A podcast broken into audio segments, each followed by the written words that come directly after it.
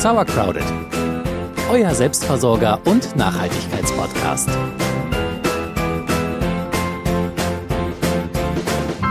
Langsam, langsam müssen wir uns eingestehen, dass der Sommer sich dem Ende neigt. Dafür kommt jetzt aber die Zeit der Gummistiefel, der Flanellhemden und des Kakao- oder Chai-Tee-Trinkens. Und das ist auch genau die Zeit, in der unseren tierischen Garten- und BalkonbewohnerInnen nach Winterquartieren Ausschau halten. Und damit nochmal herzlich willkommen zu Sauercrowded, eurem Selbstversorger- und Nachhaltigkeitspodcast. Ich bin Celia. Ich bin Jule. Und heute geht's genau darum, mal zu gucken, warum brauchen wir überhaupt die tierischen Helfer bei uns im Garten oder auf dem Balkon oder auf der Terrasse?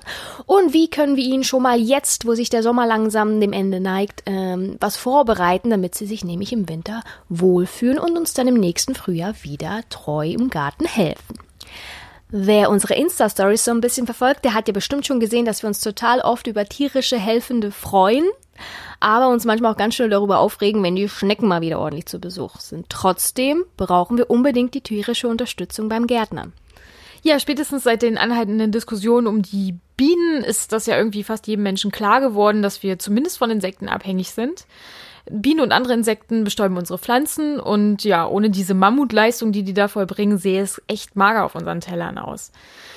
Ja, und durch eine wirklich tolle Aufklärungsarbeit äh, wissen ja viele schon, dass man Insekten und Bienen durch heimische Pflanzen und Kräuter anlocken kann.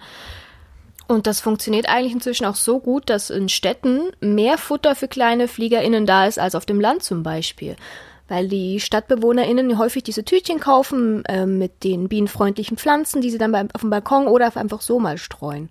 Genau, da finden die äh, Insekten sehr viel mehr Futter. Ich weiß nicht, wir haben letztes Jahr sogar vom Supermarkt irgendwie mhm. so eine so eine Karte gekriegt mit mit Saatgut. Ähm, das ist auch ganz toll aufgegangen und auch auf unserer Terrasse blüht alles wunderbar für die Insekten. Also in der Stadt finden die unglaublich viel Futter. Schwieriger ist das schon auf dem Land, weil dort viele Pestizide äh, gesprüht werden, gerade in der, in der Landwirtschaft. Mhm. Es fehlt an, an Erholungsflächen, es fehlt an Hecken, wo äh, Insekten sich zurückziehen können. Also es fehlt ihnen tatsächlich an Futter auf dem Land. Denkt man gar nicht so auf dem Land, ne? Nee, eigentlich hat man ja immer so dieses, gerade hier bei uns in Mecklenburg, irgendwie so idyllisch, man fährt von mhm. Feld zu Feld. Ja, aber da sind tatsächlich, da ist nur Raps. Ja. Da, da wächst kein, kein Weißdorn mehr am, am Rand oder so, wo jetzt eine, eine Biene sich irgendwie satt fressen kann. Mhm, genau. Wie sieht's denn mit Vögeln aus? Vögel sind natürlich, wenn die Insekten gefährdet sind, auch gefährdet. Gut, man unterscheidet so zwei Arten von Vögeln. Einmal die, ähm, die, die Kerne fressen und einmal die Insekten fressen. Hm. Wobei es ja auch fließende Übergänge sind, aber so grob eingeteilt. Und wenn Insekten fehlen, fehlt natürlich den Insektenfressern auch die Nahrung. Ja, und auch ähm, Kerne und, und Futter finden Vögel oft nicht mehr genug über das ganze Jahr. Und dann darf man auch nicht die Gefahren vergessen, wie der Verkehr. Also immer wieder landen Vögel unter den Autoreifen, aber halt auch äh, Windräder und so weiter. Das sollte man natürlich auch, gerade im ländlichen Raum, wo die Windräder stehen zum Beispiel. Genau, und wenn wir Vögel anlocken, also durch Nahrung, dann haben wir natürlich, dann helfen die uns ja auch im Garten. Die fressen zum Beispiel Schädlinge und so. Beim Balkon ist das ja ein bisschen schwieriger, da kann man vielleicht nicht ganz so viel machen wie jetzt bei einem Garten. Trotzdem wollen wir uns das heute auch mal angucken. Aber im Garten, da kann man natürlich noch auch noch ganz andere Tiere einladen. Klar, da kannst du eigentlich alles einladen, auch noch äh, irgendwelche Kriechtiere, Lurche, äh, Krötenfrösche, Eidechsen, Schlangen, Igel, Säugetiere natürlich, ja, also ähm, was gibt's denn noch? Eichhörnchen, Fledermäuse und alle zusammen sorgen dann natürlich für so ein funktionierendes Ökosystem, ne? Also es muss immer genug Räuber und Beute und dann funktioniert auch euer Garten gut. Ganz genau, das ist nämlich der Punkt, also der, das schlagende Argument, warum wirklich tierische Helfer im Garten wichtig sind, weil das alles zu einem Ökosystem gehören. Die Insekten brauchen wir, damit wir, die, damit bestäubt wird. Die Vögel brauchen die Insekten, damit sie Nahrung haben. Die, die Vögel helfen uns aber auch, weil sie die Schädlinge fressen und so weiter. Das ist alles ein funktionierendes System und darum ist es wirklich auch wert, den tierischen Helfenden ähm, ein Winterquartier oder ein bisschen Hilfe zu geben, gerade in den Städten und eben auch auf dem Land äh, noch mehr, ähm, damit sie den Winter gut überstehen und dann im Frühjahr eben, wie gesagt, schon wieder uns im Garten helfen und wir wieder in diesem Ökosystem arbeiten können. Und deswegen wollen wir uns heute mal so einzelne Kategorien von tierischen Helfenden angucken. Und wir beginnen mal bei der Nummer eins Insekten. Ja, schauen wir uns mal an, wie man Insekten anlockt und wie man sie beherbergen kann im Garten und später ähm, gucken wir auch noch mal auf den Balkon.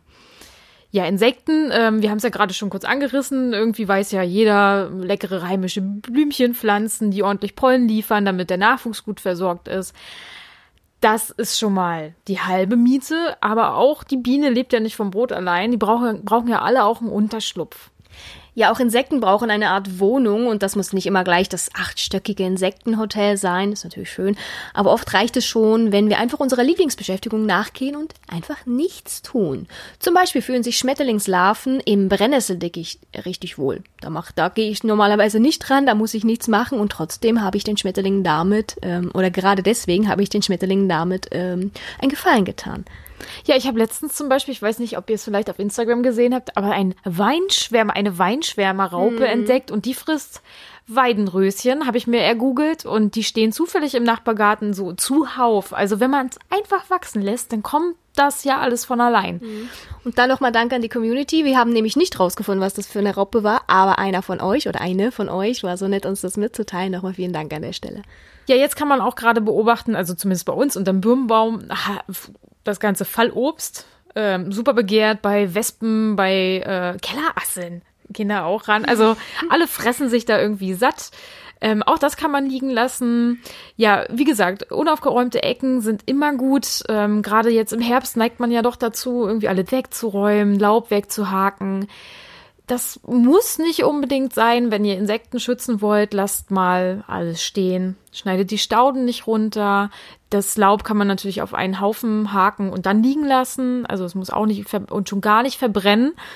Ähm, wenn ihr was verbrennt, schüttelt vorher alles gut aus, guckt, dass da keiner mehr drin ist. Genau, nochmal kurz zu den Schmetterlingen. Da überwintern ja ganz viele auch gern geschützt, so unter dem Schuppendach oder in Kellerräumen. Und wenn man Schmetterlinge im Winter entdeckt, dann sollte man sie auch wirklich einfach dort liegen lassen. Auch wenn sie manchmal aussehen wie tot, die wachen im Frühling nämlich wieder auf.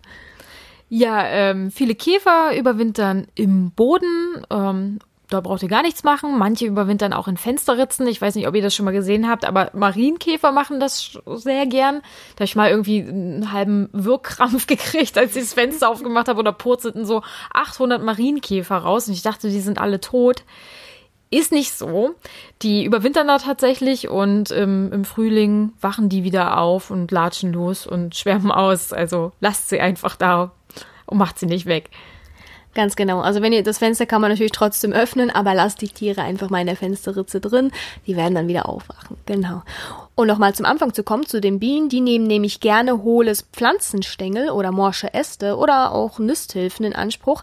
Also wenn ihr gerade daran denkt, irgendwie den Garten so winterfest zu machen, so wie Jule gerade meinte, dann lasst Laubhaufen liegen, schneidet die Stauden nicht runter, genau, mäht auch gar nicht mehr, ähm, ist nicht nötig, weil das nämlich immer noch Unterschlupf bieten kann. Und auch auf dem Balkon könnt ihr die Pflanzen einfach stehen lassen. Also wenn ihr zum Beispiel Stauden auf dem Balkon habt, ähm, schneidet die nicht runter. In den Stängeln können immer noch kleine Tierchen überwintern, kleine Insekten. Ähm, was man auch auf dem Balkon machen kann, ist natürlich so eine klassische Nisthilfe anbringen. Also ein Insektenhotel oder ihr macht einfach selber, äh, benutzt Bambushalme in einer alten Konservenbüchse. Ähm, auch da würden Bienen einziehen. Wichtig ist, dass das äh, nicht scharfkantig ist außen, also ein bisschen abfeilen. Ihr könnt aber auch einfach Markholz nehmen, zum Beispiel Holunder, ähm, das bündeln und so ein bisschen schräg am, am Balkon befestigen, stehend schräg. Und dann sollen die auch von alleine da reingehen und die fressen auch das Mark alleine raus, da braucht ihr gar nichts machen. Und dann habt ihr ein paar neue Mitbewohner. Also um das Ganze nochmal zusammenzufassen, das Beste, was ihr eigentlich für Insekten gerade im Winter tun könnt, ist einfach nichts zu tun. Lasst möglichst viel stehen, räumt den Garten nicht so sauber auf oder auch den Balkon, was da ausgeblüht hat, lasst es einfach. Das alles bietet Unterschlupf und manchmal auch noch äh, Essen für Insekten und die danken es euch dann, indem sie dann im Frühjahr wieder euch bei der Gartenarbeit helfen wollen wir dann mal zum zweiten Punkt oder zu den zweiten tierischen Helfern kommen und da gehen wir jetzt ein kleines, werden wir ein kleines bisschen größer und wir gucken uns mal die Vögel an. Auch Vögel sind gern gesehene Gäste im Garten und auf dem Balkon. Auch wenn sie uns hin und wieder eine Traube klauen, wie äh, zuletzt mm. relativ häufig, sind sie doch oft recht nützlich. Wir haben es ja gerade schon angedeutet, die fressen auch mal Schädlinge weg und so.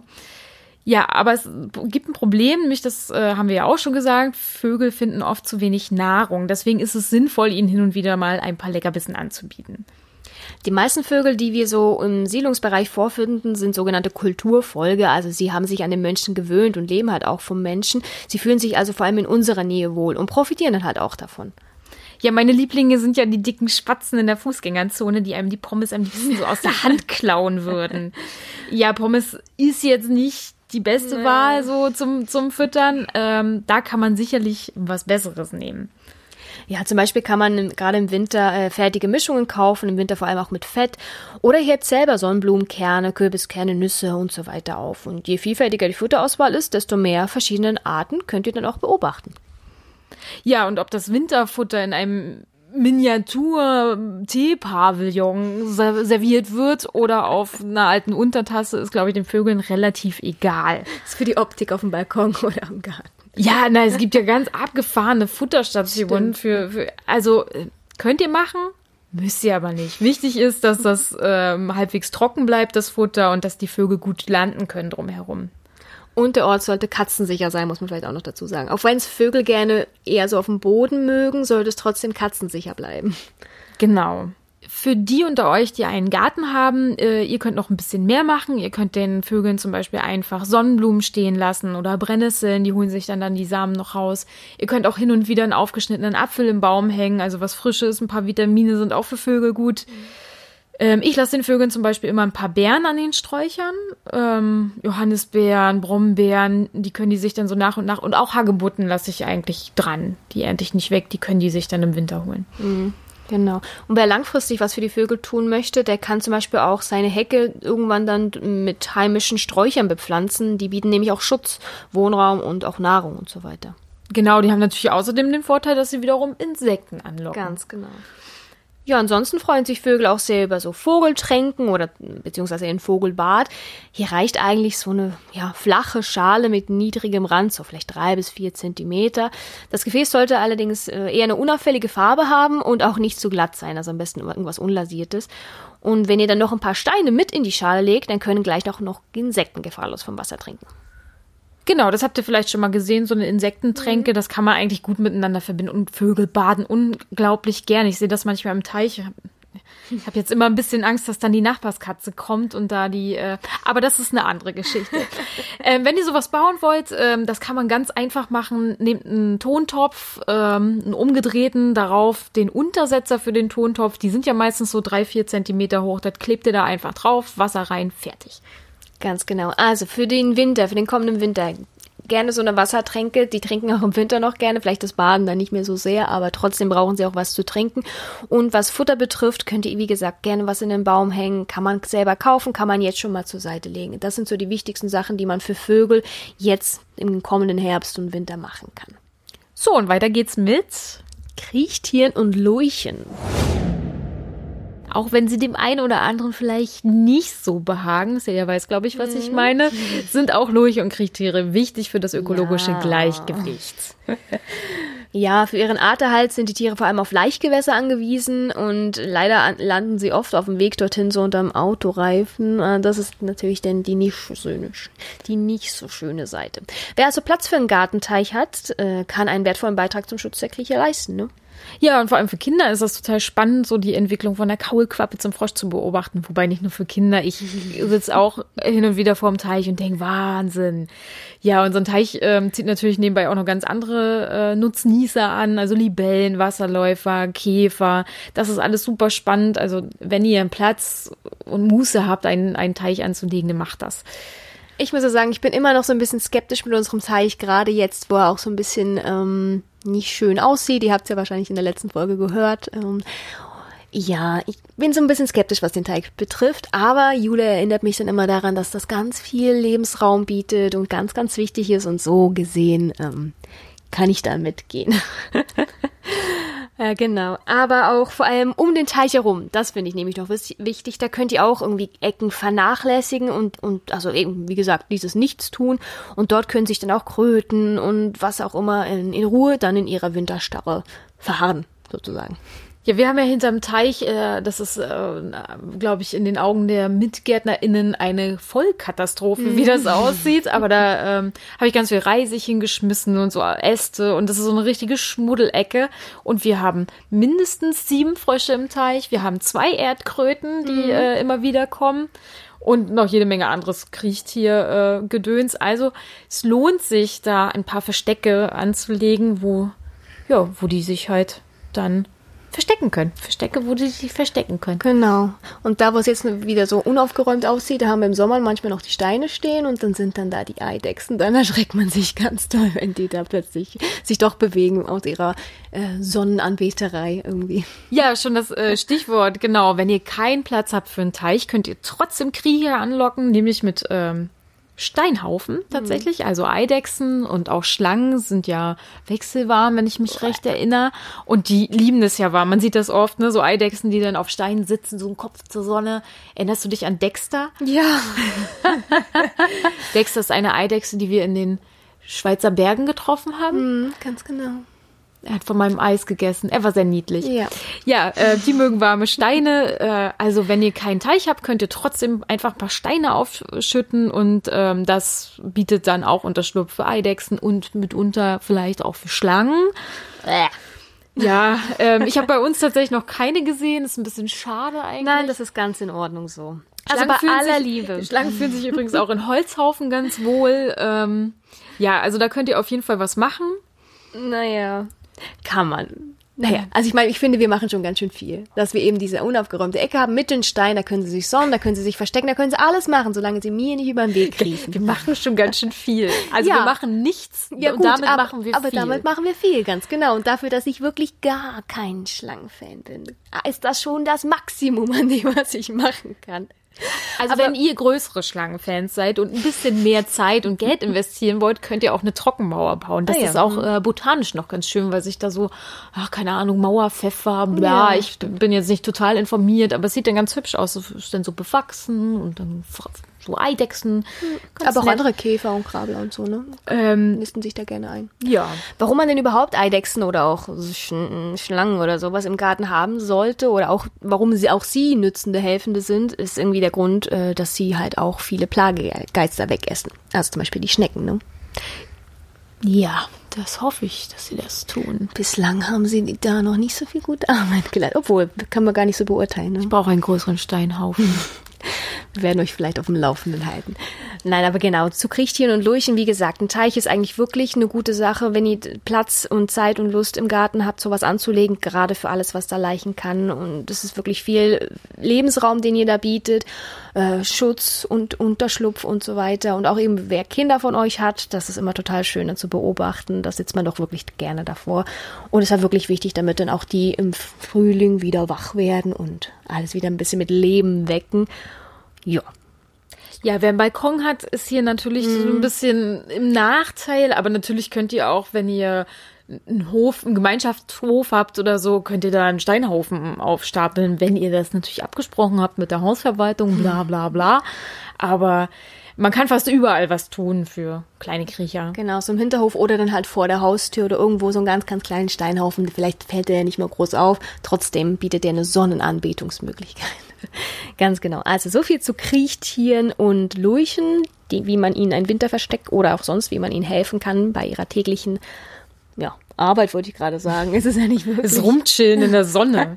Naja, aber sie fressen ja auch, sie nützen uns ja dadurch, dass sie das wegessen, was wir, was uns stört. Ja, ich bin Fan. Genau. Dann kommen wir noch zur letzten Kategorie und jetzt werden wir wirklich groß. Jetzt kommen wir nämlich mal zu den Säugetieren. Du hast jetzt die großen Säugetiere angekündigt, so groß. Jetzt vielleicht auch wieder nicht. Also wir reden jetzt nicht von einem Elefanten im Garten. Aber den meisten von euch fällt hier wahrscheinlich der Igel ein. Der ist nämlich ein sehr beliebter Gast in, in heimischen Gärten. Den meinte ich auch. Ach so, den Riesenigel. Genau. Ja, und der ist jetzt auch langsam auf der Suche nach Winterquartieren. Und ja, da könnt ihr dem helfen. Genau, der sucht nämlich was Trockenes, was Kuscheliges und auch was Katzensicheres. Zum Beispiel ein locker aufgeschütteter Reisighaufen mit so einer dicken Laubschicht drüber, die reicht da eigentlich oft schon aus. Genau, ähm, das würde der sich ja in der Natur auch so suchen. Also lasst im Garten einfach was liegen. Oder wenn ihr Lust habt, euch tatsächlich aktiv einzusetzen für den Igel, könnt ihr dem auch ein Häuschen bauen. Genau, und da könnt ihr dann auch noch Futter platzieren, also Mehlwürmer oder Obst oder so, und könnt ihn da auch schön mit hineinlocken. Und wir haben ja ein Igelhaus jetzt, Ja, ne? mein Stiefpapa hat ein Igelhäuschen gebaut. Das holen wir morgen noch ab. Denn gibt's auch ein Foto im Blog, denke ich. Ja, auf jeden Fall. Und ich bin gespannt, ob da ein Igel einziehen ich auch. wird. Ich glaube, wir werden das sofort auf Insta posten, sollten wir da einen Igel erblicken. Auf jeden Fall. Ich weiß aber nicht, wie kann, man kann auch nicht ständig reingucken. Ne? Hallo? Ja, Wohnt hier schon einer? Ja, ansonsten, äh, Igel mögen kurzen Rasen, aber ähm, unaufgeräumte Ecken. Also ein aufgeräumter Garten wird jetzt einem Igel nicht unbedingt die beste Wohnstätte bieten. Und was auch noch wichtig ist für einen kleinen Igel, ist, dass der durch mehrere Gärten durchlatschen kann. Also dass noch ein kleines Loch irgendwo im Zaun ist, ähm, damit er ein größeres Revier hat. Genau, aber passt auf so auf Löcher, die im Boden sind. Also ob das jetzt irgendwie ein Kellerschacht ist oder ein Pool, der noch eingelissen ist oder irgendwie sowas. Das ist natürlich eine Gefahr für den Igel. Das könntet ihr oder solltet ihr im Winter dann, macht ihr wahrscheinlich sowieso, aber solltet ihr lieber abdecken, damit der da auch gefahrlos sich hin und her bewegen kann. Und wenn ihr so Treppen nach unten habt, zum Beispiel zum Keller, dann wäre das super lieb von euch, wenn ihr kleinere Steine äh, zwischen die Stufen, also wenn ihr dem Igel so Zwischenstufen baut, damit er alleine wieder hochgehen kann. Ja, die für uns den genormten Stufen, die schafft der kleine Igel. Ja nee, die nicht. schafft er klein. Und wisst ihr, was ein Igel für einen Krach macht? Hast du das mal gehört? Ja, richtig laut. Also der macht sich auch bemerkbar, wenn er irgendwo reinfällt. Ja, das ja. klingt, das grunzt richtig. So, also das ist richtig laut. Ja, man kriegt auch ein bisschen so ein Oh. Ja, helfen. der, ja, also äh, achtet drauf, dass der, wenn der mal irgendwo runterfällt, auch wieder alleine rauskommt. Genau. Und dann gibt's ja noch andere Säuger, wenn wir jetzt mal vom Igel ein bisschen wegkommen. Ähm, viele davon finden wir eher ein bisschen störend im Garten. Also ich denke jetzt zum Beispiel an die Wühlmaus, die immer da ist, oder der Maulwurf. Auch die haben ihre Daseinsberechtigung, keine Frage. Ähm, aber die wollen wir jetzt vielleicht nicht so direkt angucken, sondern lieber die, die wir einladen möchten. Zum Beispiel Fledermäuse. Ja, das sind jetzt zwar nicht die beliebtesten Kuscheltiere, sag ich mal, aber auch sie äh, tragen, haben ja ihren Beitrag irgendwie für das äh, Ökosystem und sind da wichtig. Die fressen ja zum Beispiel auch Insekten und wahrscheinlich erwischen die auch mal einen Schädling. Ja, aber auch Fledermäuse sind bedroht, auch ähm, durch mehrere Sachen, also ja, Verkehr, auch Windräder, ähnlich wie bei den Vögeln. Und wir können sie unterstützen.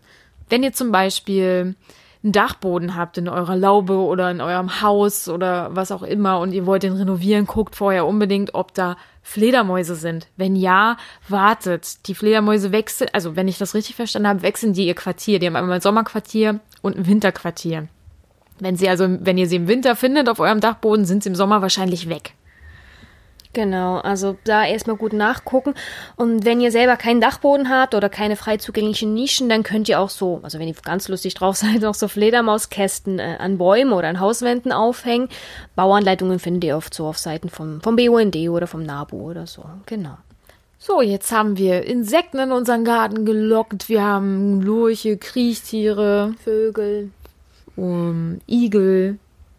Das sind so die wichtigsten nützlichen oder tierischen Helfenden, die, die uns so eingefallen sind. Es gibt natürlich noch ein paar mehr. Wir wollten jetzt hier nicht jede einzelne Tierart mit hineinnehmen, aber so ein bisschen nach Kategorien gucken, ähm, welche sind oft da, welche brauchen wir auch und wie können wir sie schützen oder wie können wir ihnen jetzt zum nahenden Winter ein Quartier geben und noch genug Nahrung, damit sie alles gut überstehen und dann, wie gesagt, im Frühling wieder ähm, ja, sich wohlfühlen, weitermachen mit ihrem, mit ihrem Dasein und uns damit natürlich dann auch im Garten helfen.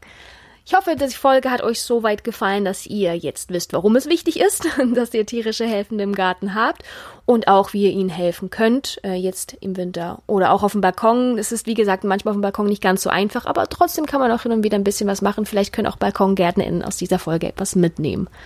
Und vielleicht habt ihr ja auch noch Tipps, ähm, was ihr so auf euren Balkons und Terrassen macht, dann lasst es uns wissen. Ihr könnt bei Insta kommentieren, ihr könnt auf unserer auf unserem Blog kommentieren. Ähm, ja, und wir würden das dann auch mal erwähnen. Auf jeden Fall. Ja, wir freuen uns total, dass es langsam so richtig äh, interaktiv wird mit euch. Also wir hören ganz viel auf Insta, ihr antwortet immer ganz schön, wenn wir Fragen haben und so ist richtig schön. Wäre schön, wenn unsere Community noch so ein bisschen wachsen könnte. Also wenn euch der Podcast gefällt und ihr kennt jemanden, den das interessieren würde, empfehlt uns wirklich gerne weiter. Lasst auch mal eine Bewertung oder einen Kommentar oder so da. Wir sind wirklich sehr offen für Feedback und Kritik oder auch für Themenvorschläge. Also wenn ihr euch irgendwie ein Thema unter den Nägeln brennt und ihr gerne mehr darüber wissen wollt, und dann setzen wir uns natürlich gerne an die Recherche und äh, kauen euch dann später das Ohr darüber ab. so, jetzt reicht's? Jetzt reicht's, würde ich auch sagen. Vielen Dank, dass ihr die heutige Folge gehört habt. Wir sagen auf Wiedersehen, wünschen euch eine gute Zeit und bis zum nächsten Mal. Tschüss. Tschüss.